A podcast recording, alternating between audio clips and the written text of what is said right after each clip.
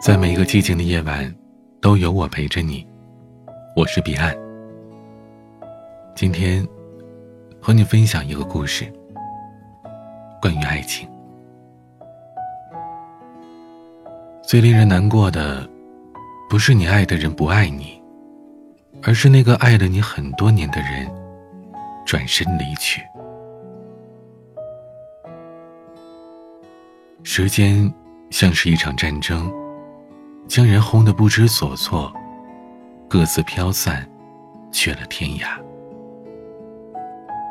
二零零五年，方子善大学毕业，带着女朋友从哈尔滨奔到了上海。那里有他的理想。女友比他小两岁，用他的话来说，女人比自己小，知道疼人。结果，他自己没人疼，反倒是对他女友。呵护备至。子善的女朋友叫刘萌，跟他同一届的。记得当初子善追刘萌的时候，曾经轰动过那个不大不小的大学。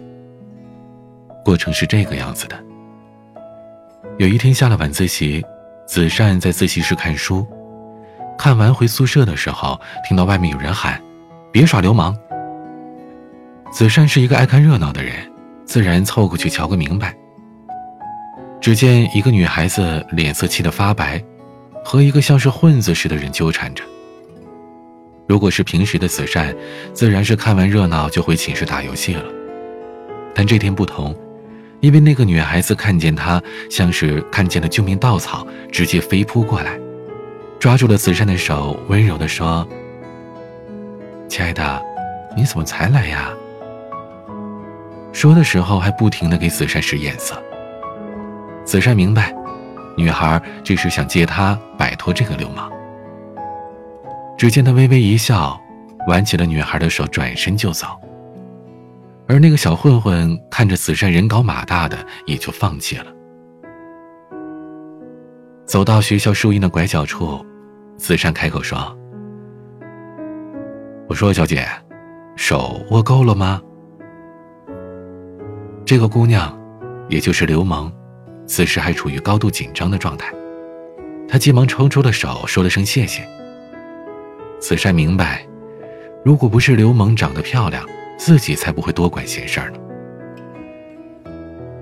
后来的事情就像小说当中发展的一样，两个人经常一起吃饭、看电影，做大学当中情侣该做的事。可是唯独这两个人的关系一直都没确定。子善知道自己喜欢刘萌。之所以是用喜欢，是因为他觉得大学里边没有爱情。一转眼快放寒假了，这也是子善在大学里的最后一年，再过几个月就该毕业了。子善知道，如果再不说，就真的没机会了。经过一整夜的辗转反侧，子善决定做一件大事儿。在放寒假的前三天。他酝酿了一个计划，那就是追刘萌。经过他一系列的筹划，行动终于开始。那是在周末的夜晚，因为快放假了，学校没什么人，准确的说是没什么管事儿的。子善穿着熊猫的衣服，一手拿着一百个气球，另一只手拿着一大束的玫瑰，而他那些哥们儿们在后面拿着音箱放音乐。本来没有多少人的女生宿舍，突然聚集了很多看热闹的。子善觉得这样也挺好，轰动一下也未尝不可。大学四年了，应该闹出点动静来。等刘萌从宿舍里走出来，已经是合不拢嘴了。等他走到楼下，整个人晕晕乎乎的。那是幸福的感觉。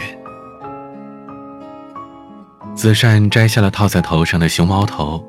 手拿着玫瑰，大声的对刘萌说：“做我的女朋友吧。”在场的所有女生都在欢呼：“接受他，接受他。”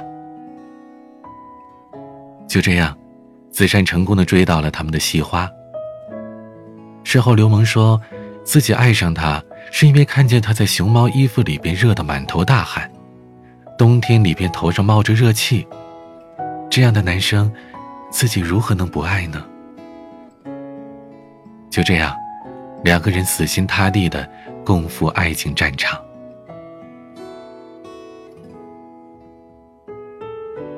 慈善摸了摸被烟烫红的手指，然后抬头擦去了刚才流下的眼泪。这已经是回忆起刘萌的第四次，也是他哭的第四次了。慈善转身回到卧室，打开了电脑，发现上面很多人在给他留言。其中有个网名叫夏默默的，发了一条消息。下来喝杯咖啡，旧情人，等你。发信息的是子善现在公司的同事，叫夏琴。看到消息，子善起身刷牙、刮胡子，他已经一个星期没有出这个屋了。子善到达旧情人咖啡店的时候，夏琴已经坐在六号位等他了。子善坐下来，夏琴叫来服务员。点了两杯咖啡，夏晴看了一眼子善，慢慢的说：“都过去那么久的事儿了，怎么还这样啊？”子善不说话，只是默默的坐着。他随手拿起桌上的宣传单，独自看着。这时，夏晴用手点了点子善的手，向左边看去。子善随着夏晴的目光。看见了正好进门的刘萌。刘萌的手挽着一个中年男人，他微笑的走了进来，并没有看见方子善。此时，夏晴看见子善的眼中满是愤怒、怨恨，还有些说不清的东西，他看不太明白。子善正要起身，夏晴急忙把他拽住，低声的说：“你小子给我老实点，别在这给我丢人。”子善毕业的那年，带着刘萌，从校园正式步入社会，来到了上海。当时子善豪言壮志，说一定要给刘萌最好的生活。可来到了上海，才发现那些梦想和现实比起来，简直可怜的要命。两个人熬过了最艰难的五个月，分手了。一个中年男人帮刘萌找到了薪水不错的工作。在这个男人的公司当文秘，方子珊很愤怒，但刘萌很决绝，每次都像故意似的当着方子珊的面挽起那个男人的手臂。有一天，那个男人扔给他一沓钱，对他说：“回家找工作，别出来了，他不适合你，他要的你给不了。”就是这句话。让方子善决定不再纠缠。他知道刘萌早就变了。两个人在房间里吃了最后一顿饭，然后和平分手。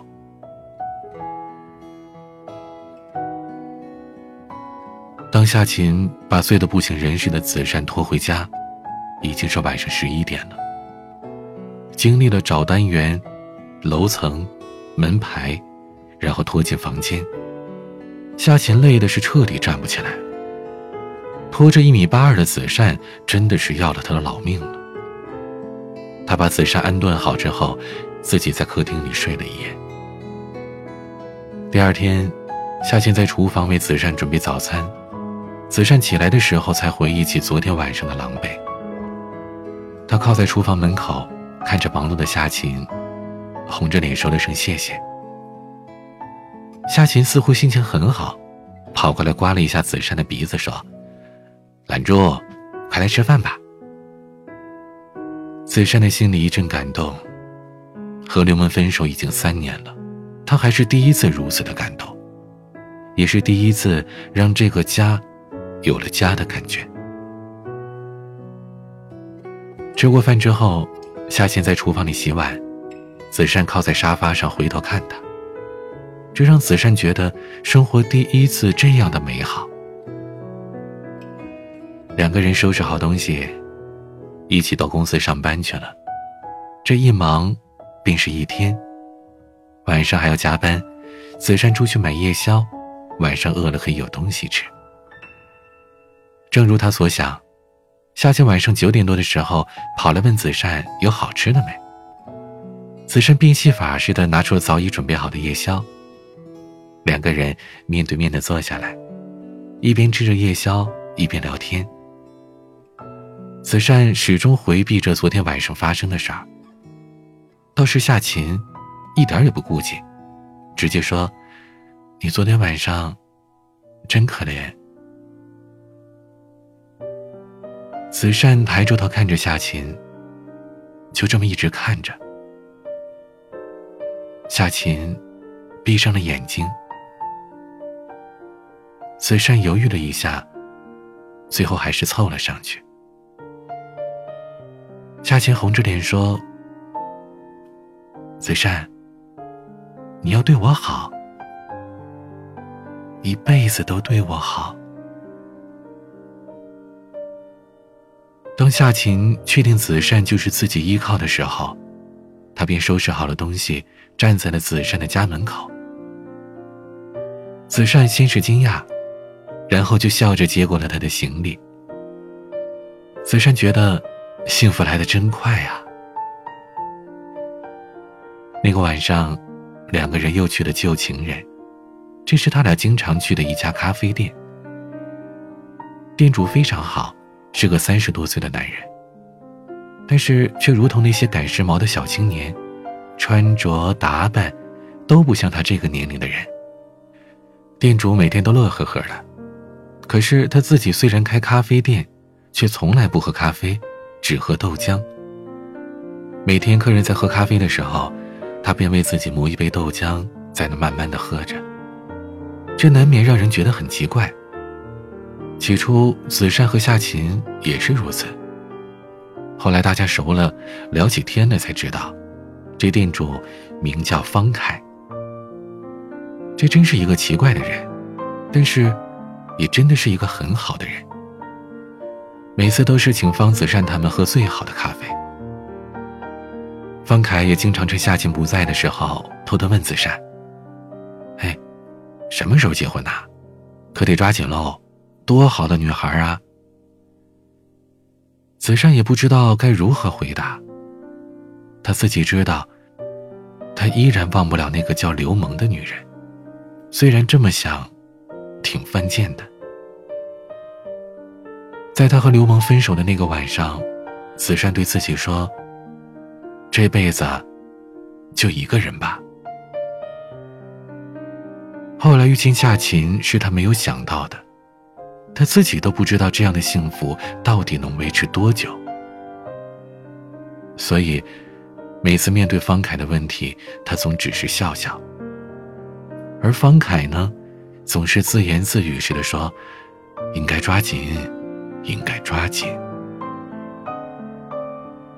方凯后来对子善说：“自己原来是有女朋友的，人很好，文静大方。但是方凯觉得男人过早的结婚会束缚自己，便一拖再拖，直到拖的那女孩实在是耗不起了，便狠心的分手了。直到有一天，方凯觉得自己累了，倦了。”想找个依靠，他才发现，那女孩已经嫁作人妇，彼此早已天各一方。方凯以前是很喜欢喝咖啡的，但女朋友总劝他说应该多喝喝豆浆，养胃。从此，方凯便一滴咖啡都不喝了。开了这家咖啡店，算是对当初感情的眷恋吧。转眼进入了冬天，子善觉得应该回家看看。之前他曾经和母亲大吵了一架。他父亲去世早，是母亲一手把他带大的。母亲叫子善早点回来，找个姑娘把婚结了。但子善当时心灰意冷，拒绝了母亲的要求。母子俩为此吵了一架，因为子善说，他这辈子都不打算结婚了。现在的子善，不知道会不会和夏晴结婚，但他总觉得应该带回去，和母亲见一面。与夏琴商量这件事儿的时候，夏琴意外的高兴。于是两个人决定，忙完手里的工作，后天就动身回家。周末，两个人又去了一次旧情人。进门的时候，看见方凯正坐在角落里独自喝着豆浆。看见他俩过来，便示意他们坐过来。方凯说：“我明天打算关了这个咖啡店。”去银川，子善和夏琴惊讶的问：“为什么呀？”方开只说了一句话：“他离婚了，在银川。”子善和夏琴心里都明白，这是最好的理由了，没有什么让他再留恋在这里的了。去了也好。也许会在那个干净的地方，找到他向往已久的幸福吧。子善和夏琴与方凯告别的时候，方凯趁着夏琴出去叫车，他拍着子善的肩膀说：“夏琴是个好女孩，好好把握。”子善点了点头。从方凯的咖啡店里出来的时候，子珊突然想起以后无聊的时候该去哪里坐坐呢？他真心的希望那个叫方凯的男人可以真的幸福。子珊和夏琴下了火车便直奔家里。子珊已经四年没有回来了。路过曾经熟悉的街边，突然有一种时光倒流的感觉。在这座小城，时间总是走得很慢。推开家门的时候，子善突然不知道该如何面对母亲，而他母亲已经快步迎了出来。看见子善，他先是一愣，随后高兴地说：“回来就好，回来就好啊。”他母亲仔细地看了看子善身后的夏晴，从表情看得出来。挺满意的，而夏琴呢，恰到好处的言行，也让他母亲很是欢喜。子善在旁边陪着笑。吃过晚饭，子善带着夏琴在楼下散步，他们聊起了子善小时候的事儿。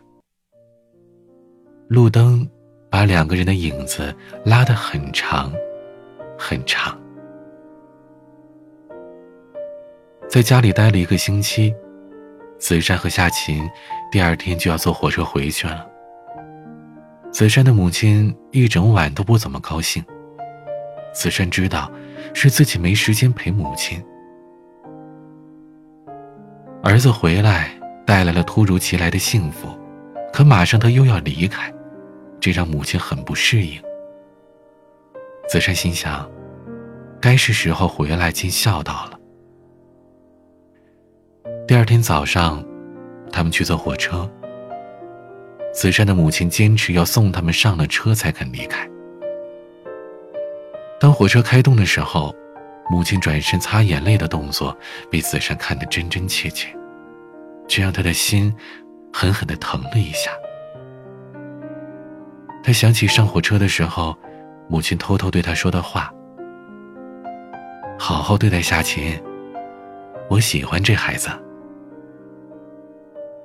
母亲其实还有什么话要说，但知道子善不喜欢那件事儿，便不再说什么了。回到上海之后，子善和夏晴又一次的忙碌起来，忙不完的工作，忙不完的应酬。虽然子善已经是公司的经理，但是需要他处理的事反而多了起来。每当路过那个旧情人的咖啡店，子珊都会难过好一会儿，不知道方凯现在过得幸福吗？一转眼到了秋天，满街的落叶。夏晴对子珊说：“枫叶应该红了，我们国庆的时候去看吧，就先不回伯伯那里了，好吗？”子珊点了点头。中午的时候，子善给母亲打了电话。后来晚上两个人散步的时候，夏晴问子善：“中午打电话都说了什么？”子善笑而不语。其实，子善和母亲通话的内容是：“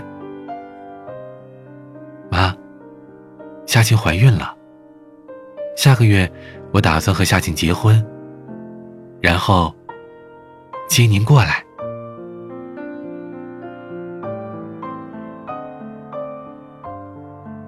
想找一个温暖的人，无需身骑白马，无需半蝶而来，只希望在某个午后遇见一个人，可以让尘封的心突然温暖。祝每一个听到这里的你。都可以拥有自己的幸福。我是彼岸。如果你喜欢我的节目，或者喜欢这个故事，请点击专辑上方的订阅，或者关注我的账号。每晚更新节目，你都可以第一时间听到。彼岸还开设了全新的音乐专辑，这首歌等你来听。每晚都会分享私房好歌给你，可以在我的喜马拉雅主页找到这个专辑，并且订阅。有想要倾诉的心事，可以直接加我的微信，彼岸幺五零八幺七。彼岸拼音的全拼加上数字幺五零八幺七。我是彼岸，晚安。你曾见过星辰，依偎秋月身边。你曾经漫步在我的诗篇，温柔的海平线化作一，眼间笑意重复昨日画面。蝉鸣流连无言，越过了时间。轻口着眼，却无意扫过琴弦。琴声飘散，倘若听见，回声来自山与海相遇的彼岸。一方，水一方，梦里青草野花香，风轻吹，月轻淌，任灵魂似野流浪。别失望或彷徨，夜中你眼眸刹那明亮，摊开你的手，掌还能抓得住希